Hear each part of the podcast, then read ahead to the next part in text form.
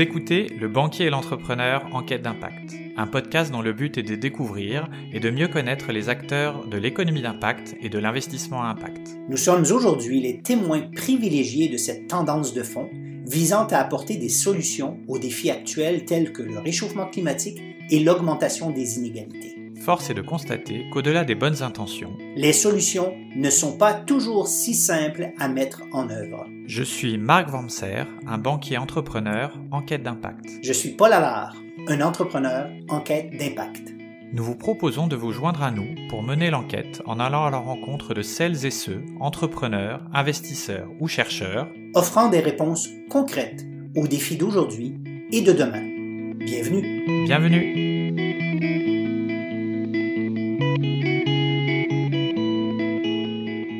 Bonjour à tous. Euh, nous sommes extrêmement heureux aujourd'hui, comme on l'est euh, souvent, mais euh, encore plus particulièrement aujourd'hui, d'avoir comme invité Alexis Robin, que j'ai eu l'honneur de connaître personnellement puis professionnellement depuis quelque temps et qui, est notre invité de cette semaine et qui va nous parler de son parcours, cette transformation, ces, ces projets qui vont vers l'impact. Essentiellement, Alexis a un bagage en gestion et en stratégie publicitaire et web depuis plusieurs années. On va taire le nombre d'années, question de respect après un certain âge. Hein. Et Alexis est responsable aujourd'hui de, de l'évolution de l'offre de services de la firme LG2 qui est la plus grande firme canadienne indépendante de marketing. Et puis, en tant que vice-président exécutif croissance et transformation, il développe les alliances, incube de nouvelles expertises, des nouvelles, des nouvelles manières de faire. Et c'est ce qui nous intéresse évidemment beaucoup. Il y a plus, euh, si je ne me trompe pas, il y a plus de 20 ans en, marketing euh, euh, au, Canada. il a été évidemment professeur à l'Université de Sherbrooke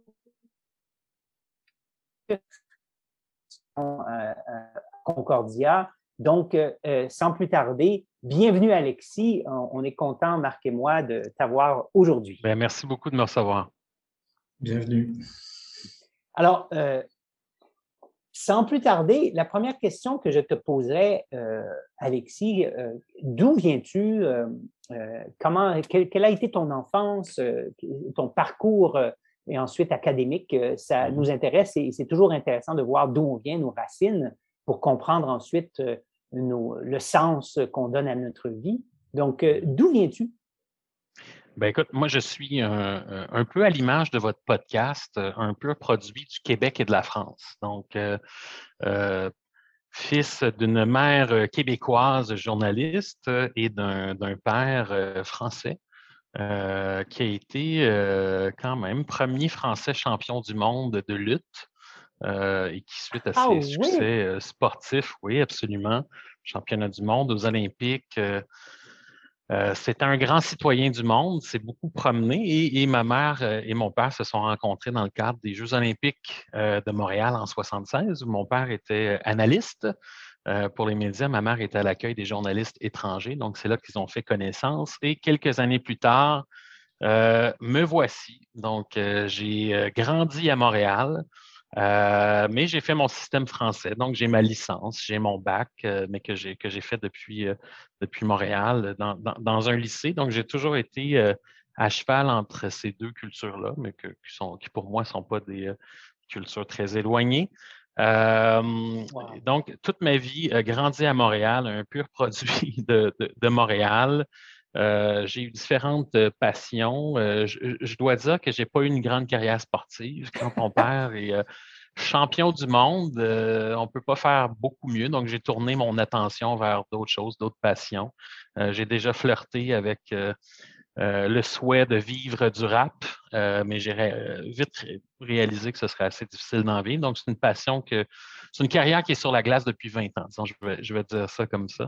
Écoute, on ne peut pas s'empêcher d'en savoir plus sur la carrière de, de, lutteur de ton père, mais c'est trop, trop génial comme, comme, uh-huh. comme anecdote.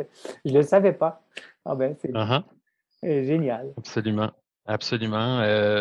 Premier, euh, donc premier champion euh, du monde euh, pour la France à une époque où la, lutte on va dire, n'était pas un sport phare, donc a aidé à défricher et, vraiment intéresser toute une, génération de, lutteurs français par la suite. A été double médaillé d'argent aux Jeux olympiques de Mexico. Donc, une, belle carrière sur l'Europe à l'international. Euh, il a consacré, toute sa vie au sport, donc que ce soit euh, dans une fédération internationale euh, de lutte, a été l'organisateur de la compétition de lutte aux Jeux olympiques de Londres, donc vraiment a consacré toute, toute, sa vie au sport. Donc, évidemment que ça, a teinté, ça a teinté ma vie. mais, je ne suis jamais allé sur le tapis. Je pense qu'il ne voulait pas que j'ai cette pression-là. Donc, il m'a fait faire un peu de judo, un peu. Donc, j'ai toujours un, c'est sûr que j'ai un intérêt naturel pour les sports de combat, mais je pense qu'il ne voulait pas me mettre cette, cette pression-là d'être le, le, fils à Robin euh, sur le tapis puis d'essayer de trouver quelque chose. Ah oui, mais c'est un même. Et, est-ce que tu sens que tu as, la double euh, culture française et, québécoise? Est-ce que tu, est-ce que as senti que euh, les différences ou quand est-ce que tu les as perçues, mais est-ce que tu le sens vraiment que cette, euh, culture, ces deux cultures font, partie de ton ADN? Ben oui, elles font partie de mon ADN. Donc, pour moi, c'est dur de, tracer la ligne. J'ai fait toute ma scolarité dans le système, dans le système français, dans, un des, lycées français à l'international. J'ai grandi avec toute une communauté française à Montréal. Mes années de rap aussi, je veux pas, je me suis tourné aussi vers le, rap français pour, connecter aussi avec ce pan de cette culture-là. Donc, j'ai encore une partie de ma famille que je vois malheureusement pas assez souvent à mon goût, qui est dans la région de Lyon, ah, voilà, Beaujolais, en Ardèche, donc une région que je visite pas assez souvent à mon goût. Ben mais, mais ceci dit, en, bon, en bon lyonnais, donc une, passion pour, pour la gastronomie, pour le Beaujolais aussi, je dois dire. donc, donc, donc voilà, pour moi, c'est pas des. Certains diraient des fois c'est des solitudes, mais pour moi, c'est ça, fait, ça, ça fait partie de ma vie. Et qu'est-ce qui t'a mené à la carrière que tu as euh, son parcours ben, euh, professionnel, raconte-nous-le en quelques, quelques secondes. C'est ça. Donc, j'ai toujours été passionné par euh, convaincre, par, je, ne dirais pas vendre, mais, convaincre, communiquer. Euh, pas, ayant une, mère journaliste, un père qui a aussi été beaucoup dans les communications par la suite, dans les médias, j'ai toujours été fasciné par la, communication, par la créativité aussi et la publicité l'époque était clairement un, milieu qui alliait ces deux, euh, ces deux dimensions-là. Donc, la, conviction, euh, porter un message et d'une manière très créative. Donc, j'ai toujours eu cet intérêt-là. Euh, par contre, j'ai pris un parcours. Il y, a deux, il y a deux chemins qui auraient pu m'amener là, la création, la créativité. mais ayant choisi de faire, je, sais que ça n'existe plus, mais ce qui était à l'époque un bac ES, ben, j'ai pris une tangente qui était beaucoup plus dans les sciences économiques. Donc, j'ai fait un bac en, commerce et en marketing à Concordia. Je voulais apprendre, important pour moi de, m'imprégner en anglais aussi. Donc, j'ai fait, fait ces études-là à Concordia. Et tout de suite sorti de l'université, donc après une carrière, une carrière de politique étudiante, après beaucoup d'implications dans les, euh, compétition académique. Euh, j'ai participé à une, compétition qui s'appelle Concours de la relève publicitaire où des jeunes euh, au bac pouvaient et peuvent encore, aujourd'hui, ça existe encore, développer une vraie campagne pour un vrai client. Il s'avère que cette année-là, c'est un client, une, agence qui s'appelle LG2 et c'est là que j'ai fait connaissance avec LG2 des euh, dès mes tout débuts, en fait, j'étais encore à l'université et euh, bon, il y, a, quelque chose qui a cliqué, on est resté en contact et euh, à peine sorti de l'université, après, je vous dirais une année à peu près en développement des affaires pour une autre boîte, j'ai fait le saut en publicité, j'ai pas pu résister à, l'appel de LG2. je suis arrivé chez LG2, on était à peu près une soixantaine d'employés, donc j'ai eu la chance ces 17 dernières années de voir la croissance et vraiment, j'ai eu plusieurs vies. C'est une boîte qui m'a donné toutes les opportunités euh, dont je pouvais rêver. Il n'y avait pas de limite. D'ailleurs, pour la petite histoire, j'ai remplacé, quand je suis rentré chez LG2, quelqu'un qui était au service conseil, qui rêvait de devenir euh, réalisateur et qui s'est dit ben, quel meilleur moyen que de passer par la création pour me rapprocher de ce rêve-là? Euh, donc, c'est une histoire de, mobilité horizontale qui, est qu'on voit rarement dans des agences, permettre à quelqu'un qui est du côté commercial d'aller du côté créatif. Euh, mais déjà, à cette époque-là, c'est le, le, type d'opportunité que LG2 donnait aux gens. Donc, j'ai fait mon entrée chez LG2 et j'ai eu plusieurs vies. Donc, j'ai travaillé au service conseil, euh, j'ai travaillé beaucoup dans les, les, secteurs financiers, le tourisme, qui étaient des secteurs très en avance d'un point de vue numérique. J'avais aussi travaillé pour une start-up avant qui avait un site web, donc ça faisait deux mois euh, le, spécialiste numérique de facto, euh, et j'y ai pris goût. Donc tous les, tous les briefings qui, qui tombaient sur mon bureau étaient, étaient teintés de, de, de numérique. Et quand j'ai eu la chance de faire le saut en stratégie en 2005, euh, j'ai dit à mon patron d'époque, qui était notre fondateur, Paul Gauthier, j'ai dit, tu sais, Paul, il y a quelque chose qui s'en vient qui s'appelle l'Internet. Euh, je pense qu'on devrait, euh, on devrait se pencher là-dessus. Il, y a, mmh. du potentiel. donc, m'a lancé le défi de développer cette expertise-là au sein d'LG2 qui était assez balbutiement. Donc, ça m'a amené au fil du temps à, à incuber beaucoup d'expertise, que ce soit le marketing numérique, le marketing de contenu, euh, plus tard, notre pratique d'expérience utilisateur, de données. Euh, donc, j'ai eu la chance de partir, on pourrait dire, entrepreneur en série. Je ne sais pas si le terme existe, mais il existe maintenant. Donc, j'ai eu la chance d'avoir plusieurs vies, de partir plusieurs expertises. Plus récemment, j'ai confondé notre groupe d'expérience numérique. Donc, on a 50 spécialistes, euh, stratèges, créatifs, développeurs, chargés de projets qui sont vraiment dédiés euh, au développement de produits d'expérience numérique, donc sites web, applicatifs, commerce électronique, etc.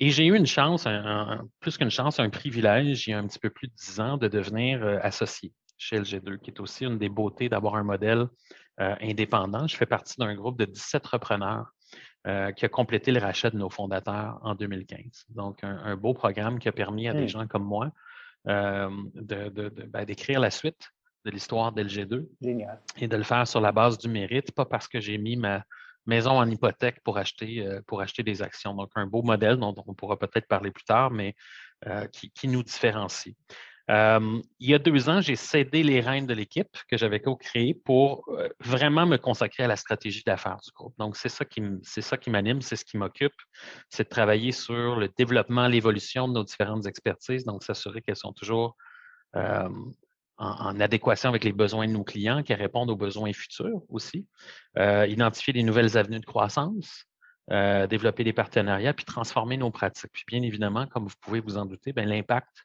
sous toutes ses formes, euh, ben, c'est au cœur de nos préoccupations et de notre, questionnement sur le rôle qu'un acteur comme, comme LG2 peut euh, et doit jouer. Oui, dis-moi, pour donner, pour situer la, mmh taille, euh, parce que ça donne toujours une configuration. Aujourd'hui, LG2, c'est quoi en termes de nombre, en termes de, clients servis, en termes de, géographie? Oui, donc je vous fais le, portrait de l'agence. Donc, on, on n'a pas célébré euh, nos 30 ans, en fait, cette année, comme on l'aurait voulu. COVID oblige, mais on, se rattrapera. Mais 30 ans, euh, LG2, 400 employés qui sont euh, à Montréal, Québec et Toronto. Donc, notre siège, social qui est à, Montréal, qu'on vient d'ailleurs de, déplacer. On vient d'inaugurer en fait notre nouveau siège social dans l'éco-quartier Angus, pour ceux qui connaissent Montréal. Donc, premier quartier certifié LEED ND Platine au Québec, quand même. Mm-hmm. Euh, donc, 400 employés dans ces trois marchés-là, un portfolio de clients qui est très, très diversifié. Donc, euh, historiquement, LG2 a beaucoup grandi dans le commerce de détail, mais au fil du temps, c'est très beaucoup diversifié. Donc, on est dans le commerce de détail, le financier, l'alimentation aussi, qui est une filière très forte chez nous, le tourisme aussi, le gouvernemental, le sociétal, donc très varié, autant B2C que B2B. Euh, donc, je ne pourrais pas dire qu'on est une agence euh, euh, spécialiste, même s'il y a certains des pôles que j'ai mentionnés qui sont très forts. On, travaille avec une, grande variété de clients et pas que des grosses marques non plus. C'est important pour nous et on a ce luxe-là, étant indépendant, de choisir nos clients, pas sur la taille du budget, sur la taille de l'opportunité, sur la taille de la différence qu'on peut faire, pour eux. Donc, si vous regardez notre portfolio, vous allez voir autant des, multinationales euh, que, des, que, des, petites entreprises locales, mais euh, avec qui on peut avoir un impact qui, qui est grand. en termes d'offres, aussi, on a une offre qui est très diversifiée, donc qui va de la stratégie, intelligence de données, au design, au branding, l'expérience numérique et la technologie, la publicité, l'architecture, l'innovation aussi. Donc, on travaille de plus en plus avec nos clients sur euh, pas juste des solutions de communication, mais des solutions à des enjeux d'affaires, des produits, du design des services. Donc, euh, on, sait et on continue de beaucoup se diversifier pour, pour, demeurer pertinent. Et là, j'entends, j'entends déjà mais les auditeurs qu'on a nous dire Ouais, mais une agence de marketing, en quoi ça a à faire avec euh, la quête d'impact que Marc et moi avons? Mm-hmm. et, quelle est l'influence, en tout cas, qu'elle peut avoir euh, est-ce que ce n'est pas opposer le marketing et mm-hmm. l'économie euh, euh, durable? Mais avant que, que tu mm-hmm. répondes à la question, je vais lire du site web de LG2 votre mm-hmm. mission. Nous avons la ferme conviction chez LG2 qu'en misant sur la richesse de nos talents et la puissance de nos idées, nous pouvons créer un impact positif chaque jour en influençant le monde qui nous entoure en inspirant les organisations à réimaginer leur croissance, en façonnant la culture à notre façon afin de favoriser des modèles durables qui auront à leur tour un impact positif, parce que nous avons le devoir de mettre notre créativité à contribution pour bâtir un avenir plus porteur. Et c'est tout un programme donc, je reviens, euh, euh, quelle, est, quelle est ta vision, quelle est la, de, ta vision de l'agence marketing dans une mmh. économie d'impact euh, et, sa contribution? Parce que là, j'ai vu devoir, j'ai vu créativité, du pouvoir, influence, réimaginer la croissance. Alors, j'ai vu plein d'éléments qui, qui m'interpellent. Évidemment, je, pose comme si ça m'interpellait. Je, je, connais tes réponses, mais c'est ce que je veux que tu partages avec nos, euh, nos auditeurs. mais, euh, peut-être comment est-ce que tu vois ça? De façon. Euh, oui, vas-y. Ben, avant de te dire comment je le vois à l'avenir, peut-être un, petit peu d'histoire, comment on en est arrivé là. OK? Parce que c'est tellement facile d'aligner des mots sur un site Web. N'importe qui peut le faire, mais il faut que ces, mm. mots-là soient. pas juste empreints de sens, mais qu'ils soient incarnés absolument et quand on a, on a racheté, on a complété le rachat de nos fondateurs en 2015, évidemment, tu veux, euh, tu veux conserver l'ADN qui a fait d'LG2 euh, ce qu'elle est, mais tu veux aussi trouver tes propres mots, la propre manière d'exprimer ce que LG2 devrait être. Et nos fondateurs, à l'époque, on recule il y, a, 30 ans, et ça va peut-être sonner un peu euh, naïf, simpliste, mais ils avaient comme ambition de créer l'agence du bonheur. C'est vraiment l'ambition qui s'était donnée.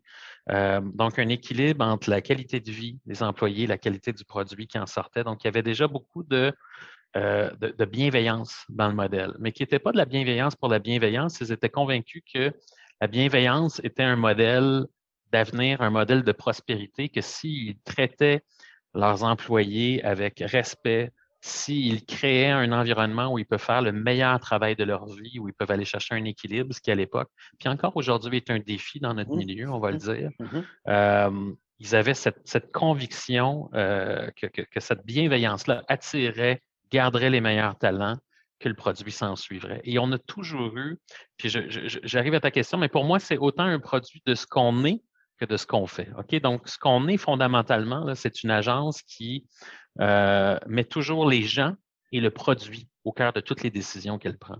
Ça fait 30 ans qu'on le fait. On continue de le faire aujourd'hui et, tout le reste suit. Quand tu mets les individus, leur bien-être, leur croissance personnelle, leur accomplissement, la qualité du produit qu'ils font, le plaisir qu'ils prennent à le faire au cœur de toutes tes décisions, bien, on trouve que le reste suit. Les clients suivent, l'argent suit, la richesse suit, mais la, richesse et, la rentabilité n'a jamais été notre, notre North Star. Jamais. OK? Et ça ne le sera jamais. Et, une des raisons pour lesquelles on a aussi pris la décision de demeurer indépendant, parce que comme vous pouvez vous, l'imaginer, quand on regarde le, le, portrait, la, quasi-totalité de nos concurrents ont, vendu à des intérêts étrangers. Évidemment que c'est des opportunités qui se sont présentées à nous et à chaque fois, on a repris de manière convaincue, affirmé la décision de rester indépendant parce que c'est ce qui nous permet de préserver cette, vision-là des choses.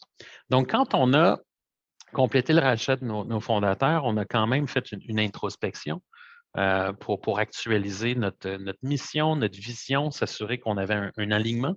Euh, parce que les mots, oui, ça peut, ça être des mots, mais c'est ce qui te permet d'avoir un alignement au niveau de la direction puis au niveau de toute l'organisation. Et on n'a pas réinventé la roue. Les mots que tu, que tu lisais, Paul, c'est c'est rien d'inventé. On a juste enlevé le superflu puis identifié ce qui nous animait tous. Ce qui animait les. On est 24 euh, actionnaires aujourd'hui. Et, cette notion-là de créer un, un, impact, on y croit. On y croit fermement. Puis oui, on a utilisé le mot devoir parce que pour nous, ce n'est pas juste une opportunité, c'est un devoir. Euh, je, regarde mes enfants, c'est une des premières générations qui va pouvoir nous dire, vous le saviez, OK? Vous le saviez, vous n'avez pas d'excuses, vous saviez euh, ce qui se passe à notre planète, ce qui se passe sur la société. Qu'est-ce que vous avez fait? Et mmh. c'est important pour nous d'être du bon côté de l'histoire. Et oui, on a un devoir parce qu'il y a des choses qu'on peut faire au niveau corporatif. Donc, oui, on prend des décisions et on prend plusieurs décisions dans ce sens-là. Le fait de déménager dans un, dans un édifice et dans un écoquartier LEED platine, de le faire à proximité parce qu'on a fait un sondage où nos employés euh, euh, habitaient pour, pour limiter le plus possible le transport ou encourager le, transport actif ou collectif, euh, contribuer à l'essor de l'Est de Montréal qui a besoin d'amour. Tout ça, c'est des décisions corporatives qui contribuent à avoir un impact positif. Ensuite, tu peux regarder la taille de l'entreprise, 400 âmes qui débarquent dans un quartier, qui contribue à sa vitalité, euh, qui crée des ponts avec les commerces locaux. Euh, on regarde des incitatifs aussi pour inciter nos 400 âmes dans nos trois marchés à avoir un impact euh, positif. Mais là où on peut avoir le plus grand impact, et c'est là où on a un devoir, on a le privilège de travailler avec des dizaines de marques.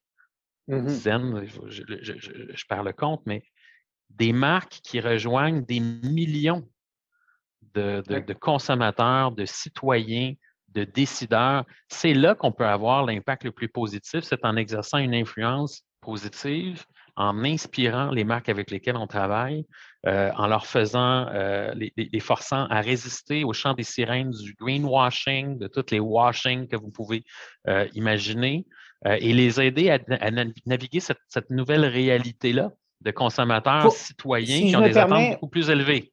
Si je me permets, Alexis, avant d'aller dans le comment, parce que la phrase, la dernière phrase que j'ai lue, qui est parce que nous avons le devoir de mettre notre créativité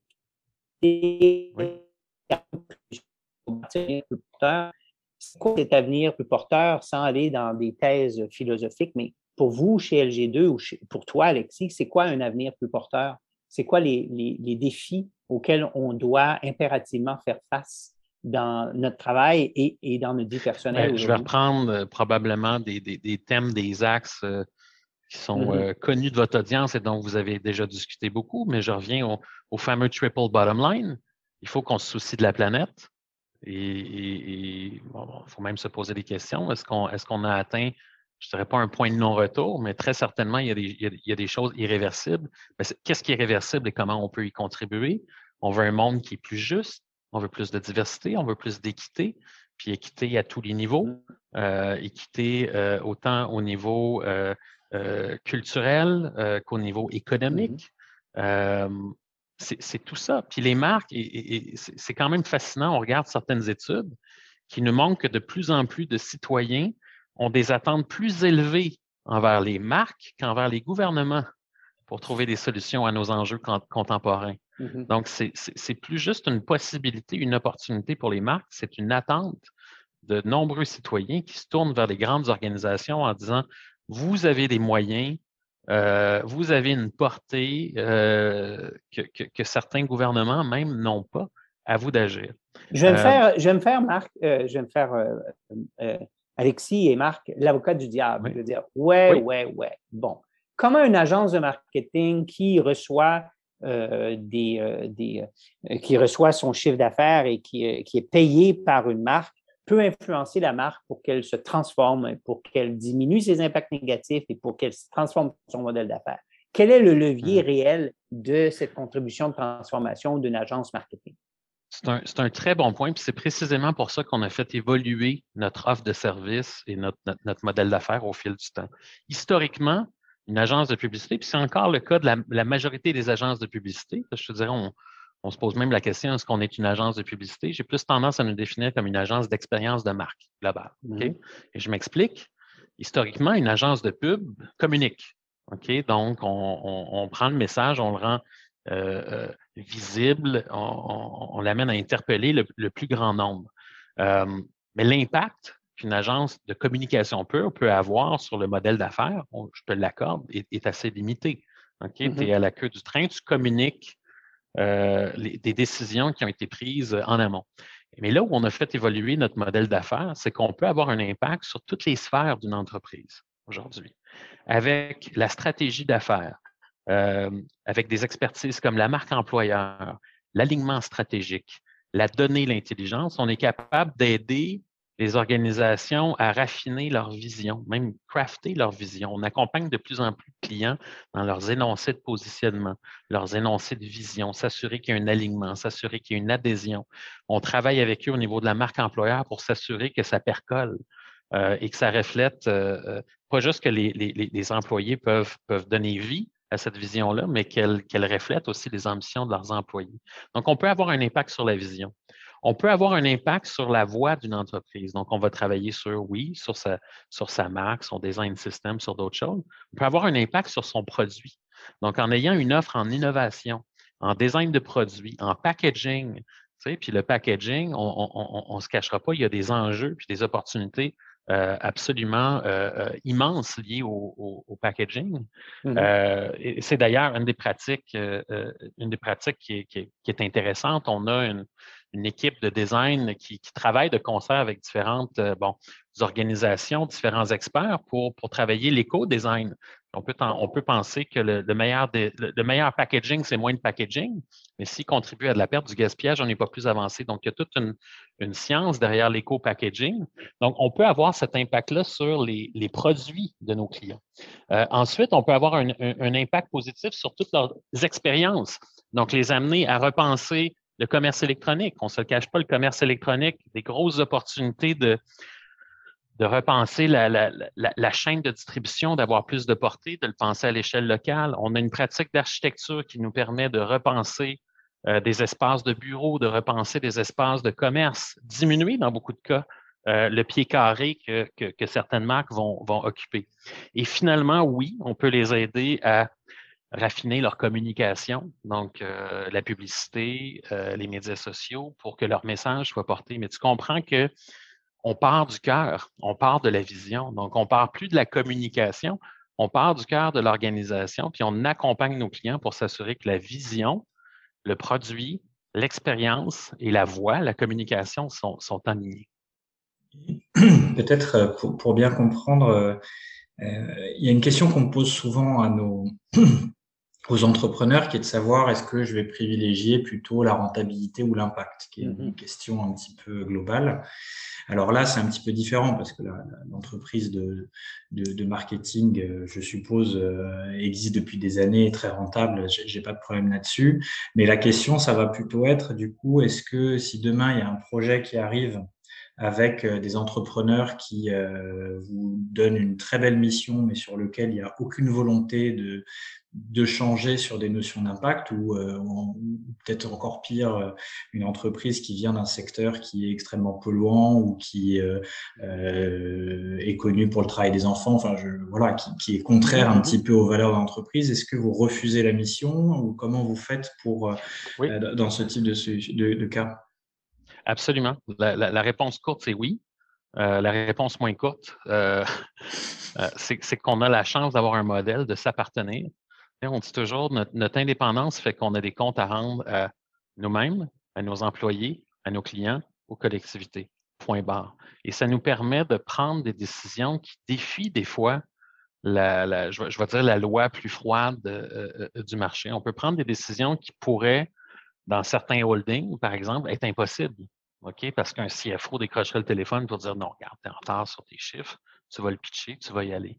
Donc oui, on a cette chance-là et je veux, je, ne veux, je veux pas que ça sonne comme de la prétention, mais on a le, loisir, la possibilité de choisir les clients avec lesquels on travaille. Donc oui. Pour aller dans euh, cette, pour aller dans cette même veine-là, parce que c'est là le cœur du, du, de la, du courage de la transformation. Puis je reviendrai à comment est-ce que vous influencez vos clients parce que ça m'interpelle beaucoup.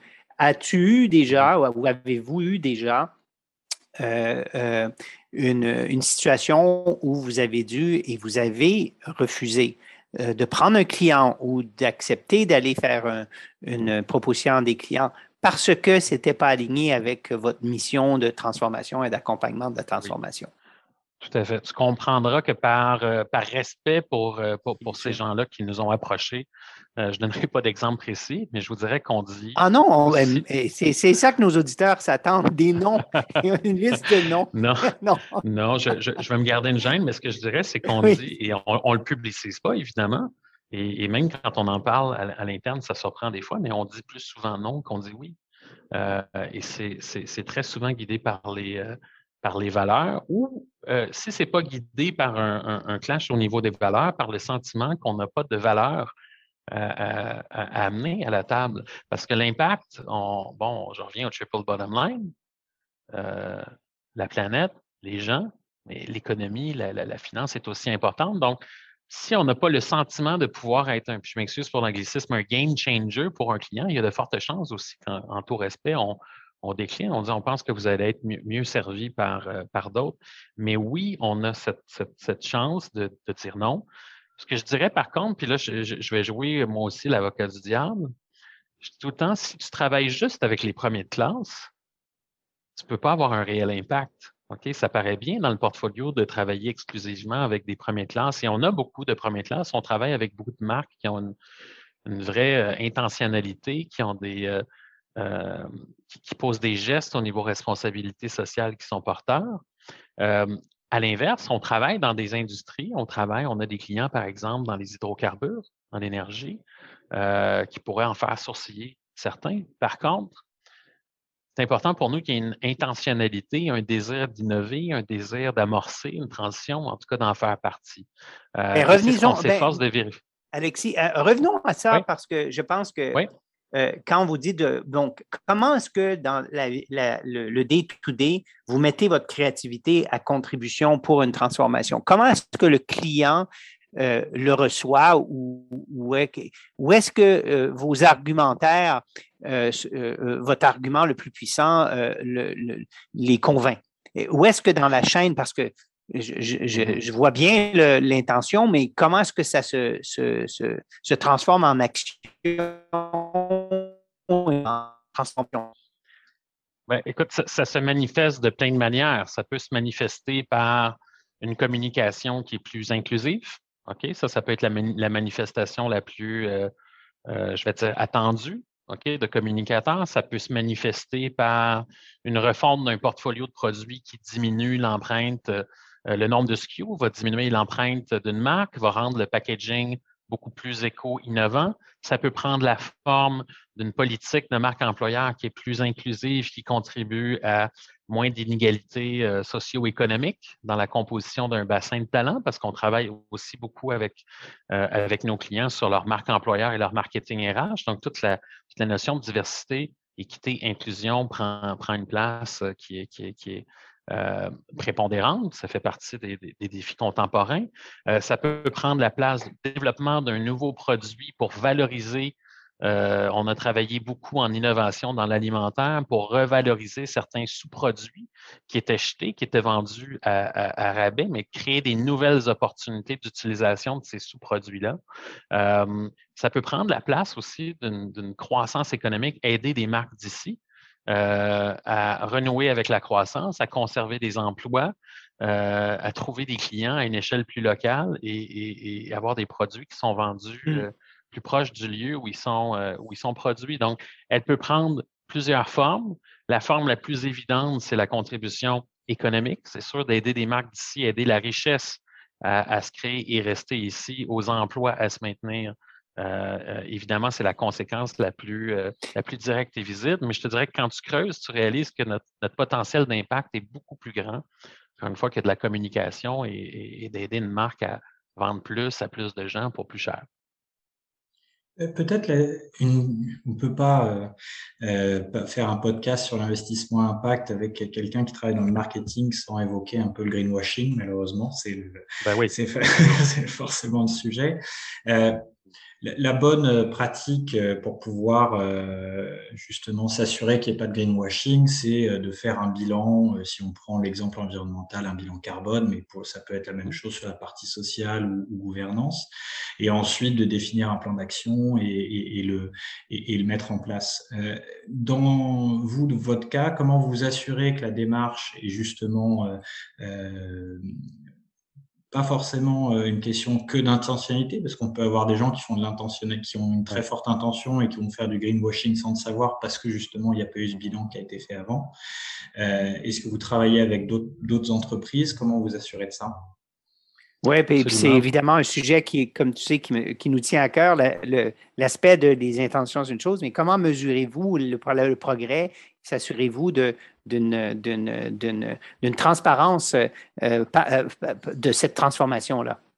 Bon, disons qu'il y, a des choses que je ne divulguerai pas encore une fois parce qu'elles appartiennent aux clients. On travaille avec beaucoup de clients qui ont développé leurs propres mesures, leurs propres, euh, leurs propres métriques. On a des clients qui sont B Corp. On a des clients qui travaillent avec euh, certains consultants euh, externes parce que c'est, tu ne veux pas être jugé parti nécessairement tout le temps. Euh, donc, d'avoir des, auditeurs externes pour faire un bilan, vont travailler beaucoup avec le milieu académique, par exemple, pour aller faire, faire des bilans. Donc, l'approche est propre à chaque client. On n'a pas encore euh, je ne vous dirais pas qu'on n'y songe pas activement, euh, évidemment, à comment on peut avoir notre, propre mesure, nos propres outils, euh, mais pour l'instant, c'est beaucoup les clients et, à, des degrés différents qui vont faire ce type de mesure-là. Là où on peut avoir un impact immédiat, c'est dans l'éducation, la, sensibilisation et l'honnêteté. Donc, on n'a pas peur de de mettre le doigt sur du greenwashing quand on a le sentiment que c'en est. C'est la pire chose. Et ce qu'on dit tout le temps, puis Paul, tu posais la question, c'est quoi l'argument massu? Euh, moi, ce que j'aime dire, c'est que l'impact avant était un impératif moral, c'est maintenant un impératif économique. Mmh mmh J'ai cette ferme conviction que euh, les, entreprises, sans nécessairement être des entreprises à impact pur, mais les entreprises qui se soucient de leur impact vont connaître un essor euh, monstre, exponentiel. Euh, les capitaux vont, vont, couler vers eux. Et ça, on en a la conviction profonde, et c'est pas juste une conviction, c'est ce que c'est ce que de nombreuses recherches nous démontrent. Donc, oui, il y a un impératif, un impératif moral, mais ça devient un impératif économique. On fait face à des consommateurs qui sont plus éduqués, qui connaissent le marketing, qui connaissent ses tactiques, euh, qui ont des attentes plus élevées envers les entreprises. Puis je le disais tout à l'heure, qui, attendent même de certaines entreprises euh, qu'elles prennent le leadership sur les solutions aux, enjeux contemporains. Et ils ont, excusez-moi l'expression, un bullshit meter qui est beaucoup plus aiguisé qu'avant. Euh, donc, on, se doit et on, fait des mises en garde fréquentes à certains clients qui, et ça part pas de mauvaises intentions. On dit oui, tu peux poser ces gestes-là, mais fais la, distinction en des gestes euh, qui sont structurants, qui démontrent une réelle intentionnalité et des gestes qui peuvent être perçus comme, euh, comme opportunistes. Parce qu'il il est là le danger. Et le danger, c'est pas juste de ne pas avoir l'impact que tu souhaites avoir, c'est que ça t'explose en, en, pleine, en pleine face et puis j'aime bien le, puis, j'aime bien que tu en parles parce que c'est ce que tu me communiquais euh, euh, dans nos conversations, que ton levier le plus gros, c'est de dire euh, votre survie économique, votre durabilité, votre sustainability vient du fait que le client aujourd'hui, vos parties prenantes, veulent plus de greenwashing et veulent que les organisations se transforment. bon, et la question suivante, effectivement, est, à savoir, euh, euh, je vois que le temps file, d'après toi, euh, avec le dernier rapport du GIEC, qui est assez alarmant en termes de notre capacité et notre rapidité à se transformer, on sait tous qu'il faut se transformer, mais on n'a plus de temps. On n'a plus de temps. Donc, c'est quoi l'élément le plus urgent que toi, tu identifies comme étant un, des éléments qui t'aiderait à accélérer ce changement-là? Parce que si on y va juste par des petits des petits changements cute et jolis et euh, qui font bien, euh, on n'y arrivera pas. On n'y arrivera pas collectivement et, revient à la survie, pas seulement de l'entreprise comme entité, mais de façon collective. Donc, c'est quoi, d'après toi, l'élément le plus urgent à pousser ou à mettre en place pour voir et accélérer cette transformation? Ben, écoute, et ce n'est pas une, chose qui nous appartient, mais clairement, il faut qu'il y ait une volonté volonté politique. Je pense qu'il faut qu'il y ait des contraintes. Malheureusement, on est rendu là. On est à une, époque mmh. de, conséquences. Je pense que sans, sans contraintes, mmh. euh, c'est impossible. Euh, l'autre chose aussi, l'autre réalisation qu'on doit tous avoir, c'est qu'une transition comme celle qui s'impose ne peut pas se faire dans le confort. Donc, il faut arrêter de, combattre l'inconfort. Il faut, faut embrace l'inconfort euh, et, arrêter de se faire croire qu'on peut, accommoder. Donc, euh, malheureusement, je pense que ça passe par la contrainte et ça passe par des choix difficiles qui ne peuvent pas relever exclusivement du secteur, euh, du secteur privé. Non, ah oui, c'est sûr. on arrive à la fin et puis on aurait pu parler euh, encore euh, plusieurs heures. Il y a une question, évidemment, qu'on aime poser à tous nos invités. Si tu avais Alexis Robin, un des actionnaires, vice-président exécutif de LG2, la seule agence indépendante encore au Canada, si tu avais une baguette magique, euh, la, plus grande en tout cas. Euh, et, si tu avais une baguette magique, qu'est-ce que tu mettrais en place pour qu'on puisse euh, justement atteindre ou se transformer et, aller vers l'économie d'impact? Mon Dieu, écoute, je, pense que ça revient malheureusement un peu à la, réponse que j'ai donnée à ta question précédente, des contraintes, des, des, cibles contraignantes. Je pense que c'est une chose. Euh, mais si tu me demandes, euh, peut-être plus à l'échelle de notre industrie, euh, mm-hmm. mon mm-hmm. souhait, puis on n'en a pas parlé beaucoup, et c'est dommage, mais c'est toute la notion de diversité, d'équité, d'inclusion aussi, la, dimension sociale. On, est une industrie qui a une, responsabilité immense. On est une business de culture. On s'abreuve de culture et quand on fait bien notre travail, comme je pense qu'on le fait, on influence cette culture-là. Euh, mais on, a, on, est une industrie qui a un besoin criant de diversité. Donc, tu me demandes une baguette magique, euh, ce serait d'intéresser plus de jeunes de tous milieux, toutes origines, euh, toute situation socio-économique à notre métier, parce qu'on a besoin de points de vue plus divers, on a besoin de plus de diversité. Et, chaque personne qui regarde notre produit a le droit d'avoir des, une représentativité des modèles positifs dans l'espace médiatique, ce qui manque cruellement à l'heure actuelle.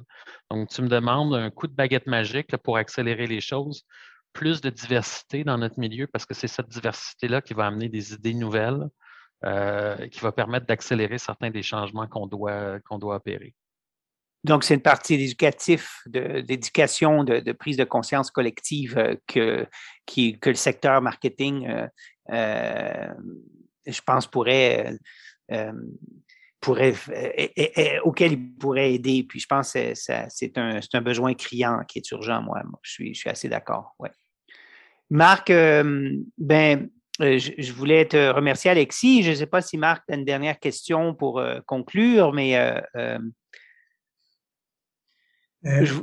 non, pour le coup, on a, on a fait une, une, belle conclusion, mais en tout cas, je trouve ça extrêmement intéressant de, de, on a un petit peu tourné le, sujet dans l'autre sens et, de voir euh, euh, comment chaque entreprise peut avoir euh, de l'impact sur son écosystème alors qu'on ne le pense pas forcément. Donc ça c'est extrêmement intéressant et, et, en tout cas félicitations Alexis pour, pour tout ce qui a été mis en place chez LG2. Oui, puis on, serait euh, extrêmement euh, euh, ravis de te revoir dans 12 mois pour voir où est-ce que tes projets et ton évolution de l'entreprise et de tes clients se font en termes Absolument. Et tu sais, par rapport aux clients, comme je vous dis, on a des clients naturels. On a la chance d'avoir un des plus beaux portfolios de marques en, économie circulaire, écologie. On travaille avec les ministères, de l'environnement, de la lutte contre les changements climatiques. On travaille avec euh, euh, Éco-entreprise Québec, avec Jour de la Terre, avec Hydro-Québec et ILO. Donc, il y en a pour qui c'est naturel. Mais là où on, se dit qu'on se doit, puis je, reviens à cette notion-là de devoir, c'est d'intéresser des marques qui ne se considèrent pas nécessairement comme des marques à potentiel d'impact à, identifier et réaliser ce potentiel-là. Donc oui, ça me fera plaisir dans, dans 12 mois de, venir faire un état des lieux. Ben, merci beaucoup, Alexis. Mais merci beaucoup, Alexis Robin, et euh, à très, très bientôt. À bientôt. Merci euh, de votre accueil. Alors, Marc, euh, euh, quel est ton rapport d'étonnement ou quels sont quel est les, points, les éléments que tu retiens suite à la conversation qu'on vient d'avoir avec Alexis Robin de LG2? Alors, je, retiens trois points principaux. Le, premier point qui, je pense, est le, vraiment le point le plus important. Euh, en effet, je pense que quelques auditeurs, euh, euh, même peut-être moi, vont être au début, ont, été surpris du choix de, de, de, faire intervenir une agence de marketing. Mais en fait, ça prouve quelque chose qui est hyper important c'est que c'est ce qu'il a dit, c'est-à-dire que chaque entreprise peut, dans son organisation, faire en sorte de prendre en compte les enjeux environnementaux en ayant des, des bâtiments qui consomment moins, en faisant moins voyager les gens sur la partie environnementale, mettre plus de, de diversité euh, et d'inclusion sur la partie sociale. Ça, c'est une chose, mais toute entreprise a aussi peut avoir un rôle très important sur l'ensemble de son écosystème. Ça peut être ses clients, ça peut être ses fournisseurs, ça peut être ses actionnaire, ça peut être vraiment euh, toutes les parties prenantes.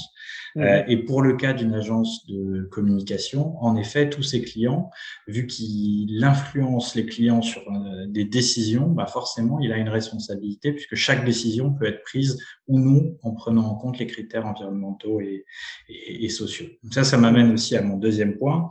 C'est ce qu'il a dit dès le départ, c'est que euh, aujourd'hui, il dit une entreprise qui ne prend pas en compte les enjeux environnementaux et sociaux ne pourra pas se développer. Mais il va plus loin, c'est-à-dire qu'il dit en effet, et, et en plus de ça, il doit le faire sérieusement. Et c'est ça qui est hyper intéressant. C'est-à-dire que quand il dit, il y a un bullshit maître qui dit que les, entre, les, les, les, les, les, clients euh, savent euh, si jamais c'est du greenwashing, du impact washing ou je sais pas quoi washing. Et en effet, les clients sont de plus en plus éduqués. L'ensemble des parties prenantes, il a beaucoup parlé de marque employeur, les collaborateurs, les talents aussi, euh, savent tout ça. Donc du coup, on doit prendre en compte, enfin toute entreprise doit prendre en compte les critères environnementaux et sociaux s'ils veulent euh, croître dans le futur. Et en plus, ils doivent le faire extrêmement sérieusement, sinon ce sera euh, un effet presque pire euh, que, que, ce qui, que ce qui a été fait. Et le dernier point, ça c'est c'est en effet ce que j'ai bien aimé, c'est que ça nécessite beaucoup de courage de mettre tout ça en place et notamment le courage de dire non euh, quand on a une entreprise euh, qui euh, vient se voir pour une mission qui a l'air extrêmement intéressante d'un point de vue tarifaire, mais qui ne rentre pas dans vos valeurs, ou le courage de dire à son client attention, là ce que tu fais c'est du greenwashing, c'est pas c'est pas vraiment comme ça qu'il faut qu'il faut le traiter. Donc c'est aussi l'autre point qui, qui, qui, rend la chose un petit peu difficile, c'est d'avoir le courage de mettre en place réellement ses, ses convictions. Merci d'avoir écouté ce podcast jusqu'au bout. S'il vous a plu et que vous pensez qu'il peut contribuer à promouvoir l'économie d'impact et l'investissement à impact, N'hésitez surtout pas à en parler autour de vous et à le partager. Et à nous mettre une note 5 étoiles et un commentaire à impact positif. À bientôt. À très bientôt.